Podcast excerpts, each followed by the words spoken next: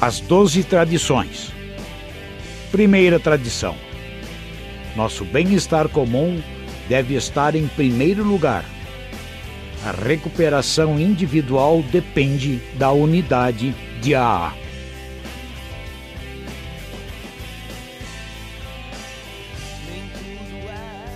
Segunda tradição. Para nosso propósito de grupo, há somente uma autoridade suprema. Um Deus amantíssimo que se manifesta em nossa consciência de grupo. Nossos líderes são apenas servidores de confiança, não governam.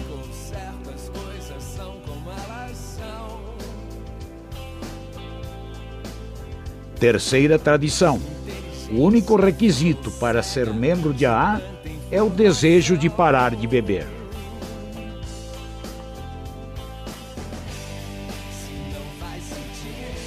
Quarta tradição. Cada grupo deve ser autônomo, salvo em assuntos que digam respeito a outros grupos ou a AA em seu conjunto.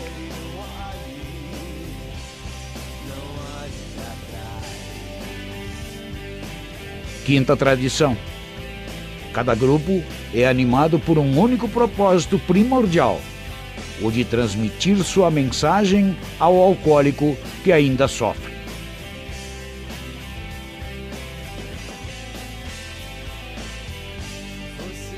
Sexta tradição: nenhum grupo de AA deverá jamais emprestar o nome de AA endossar ou financiar qualquer sociedade ou empreendimento alheio à Irmandade, a fim de que problemas de dinheiro, propriedade e prestígio não nos afastem do nosso objetivo primordial.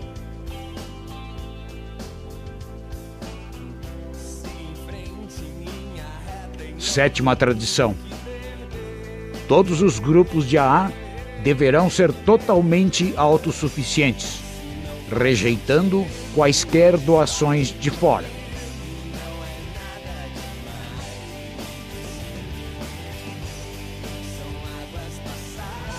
Oitava tradição.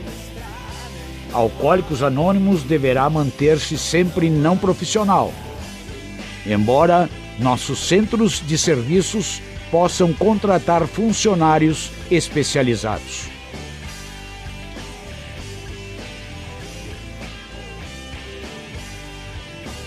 Nona tradição.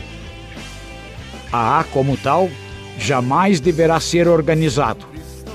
Podemos, porém, criar juntas ou comitês de serviço diretamente responsáveis perante aqueles a quem prestam serviços.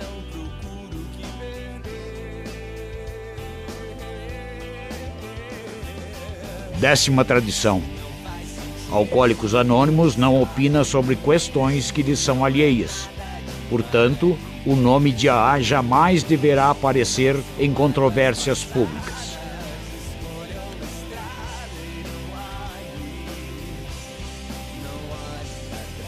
Décima primeira tradição. Nossa política de relações públicas baseia-se na atração em vez da promoção. Precisamos sempre manter o anonimato pessoal na imprensa, rádio e filmes.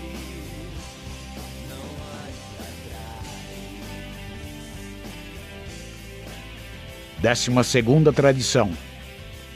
O anonimato é o alicerce espiritual de todas as nossas tradições, lembrando-nos sempre da necessidade de colocar os princípios acima das personalidades.